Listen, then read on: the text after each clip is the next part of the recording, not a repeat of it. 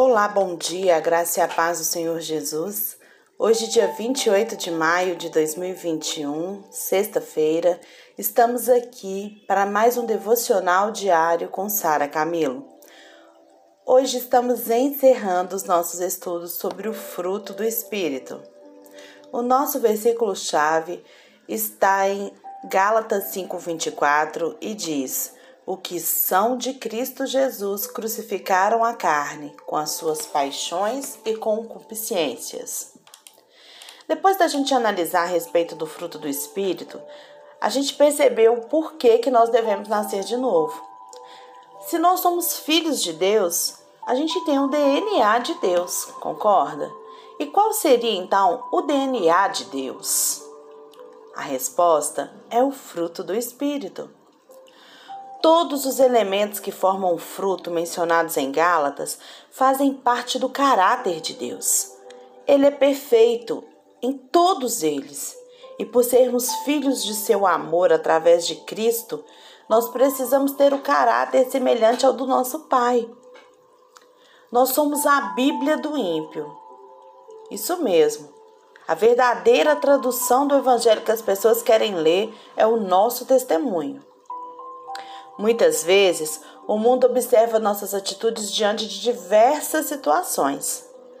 Ele vê a diferença né, ao praticar as coisas, que para este mundo caído são normais, mas ele vê a gente fazendo diferente.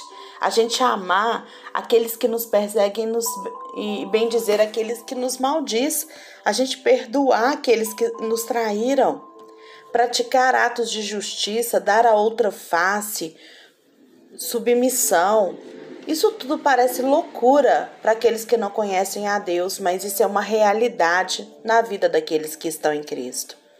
Não por nós mesmos, não porque somos bons, mas pelo poder do Espírito Santo na nossa vida. Sabe?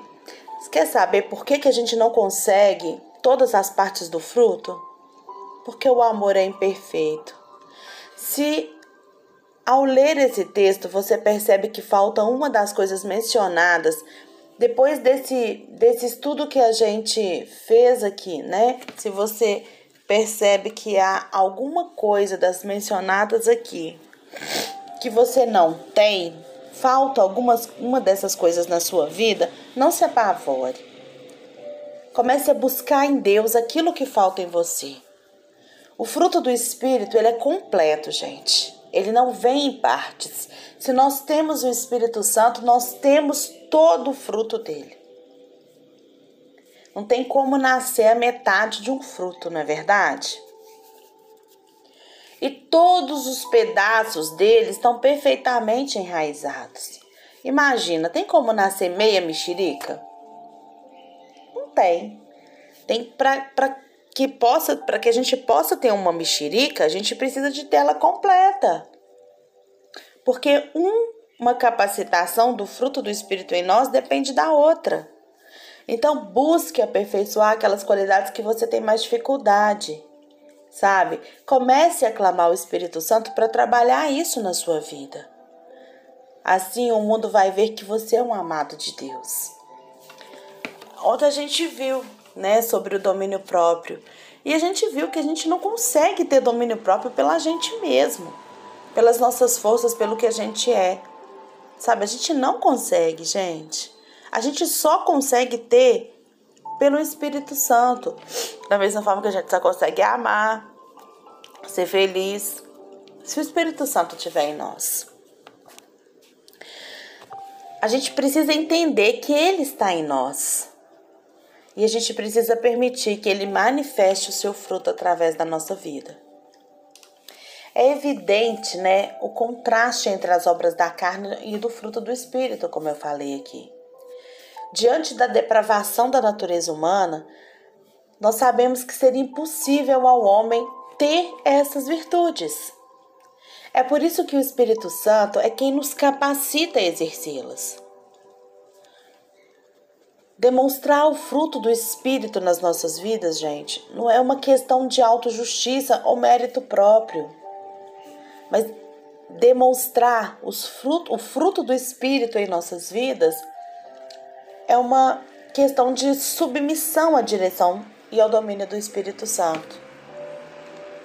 Em sua exposição né, sobre o, o, fruto do Espírito, o apóstolo Paulo ele continua dizendo, lá em Gálatas 5,23, contra tais coisas não existe lei.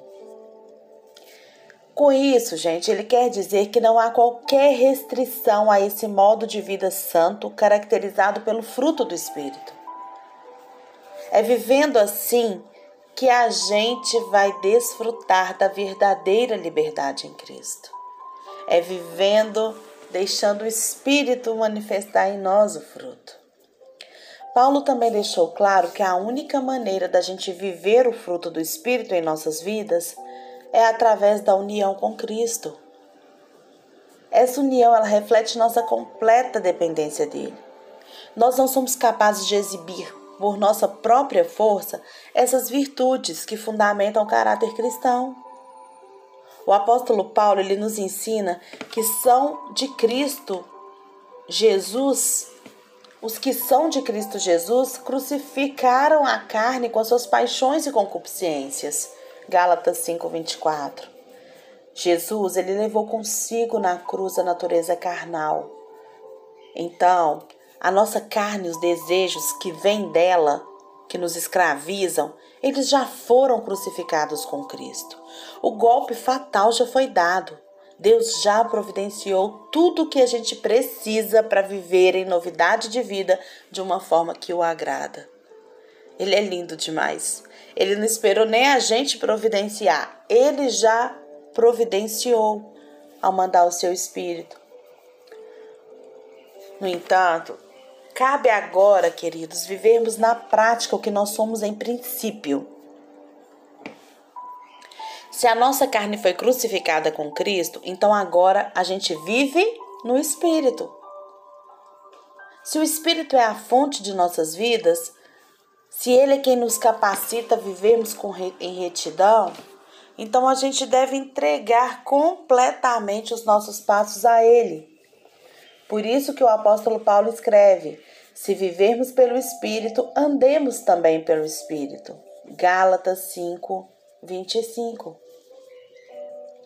Se somos verdadeiramente seguidores de Cristo, gente, necessariamente a gente deve viver de uma maneira compatível à nossa fé. A vida cristã ela não deve ser completamente dependente do poder que o Espírito Santo nos concede de modificar Desculpa, gente, falei errado. A vida cristã ela deve ser completamente dependente do poder que o Espírito Santo nos concede de mortificar as paixões e os desejos carnais e revelar através da nossa conduta os efeitos da cruz de Cristo. Isso é a vida cristã. Como servos do Senhor, queridos, a primeira coisa que deve ser notada em nós é o nosso modo de viver através do fruto do Espírito.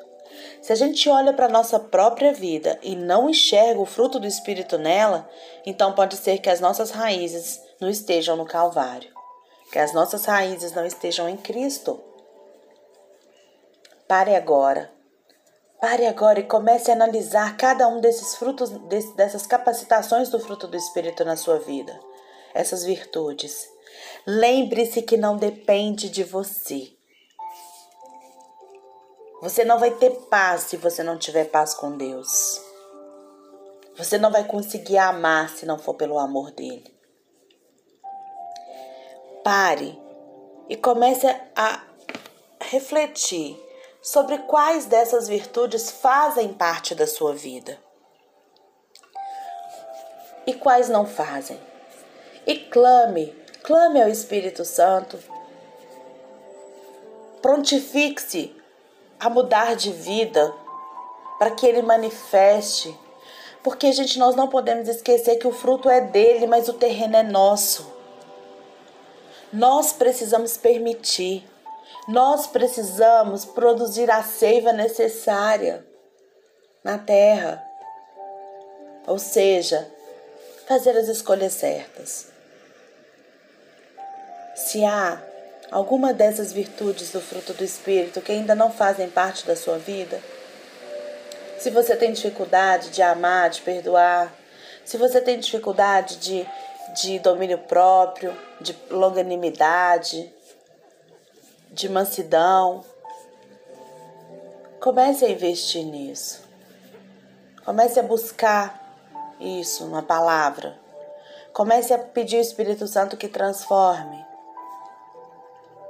Decida manifestar o fruto do Espírito na sua vida. E o resto pode deixar que ele faz. Não precisa te preocupar. Quando você menos esperar, isso aí já vai estar resolvido na sua vida. Confie no Senhor. Ele quer te ouvir. Ele quer ver a sua sinceridade em reconhecer-se dependente dele. Não perca mais tempo. Ele está em você. O Espírito Santo está em você.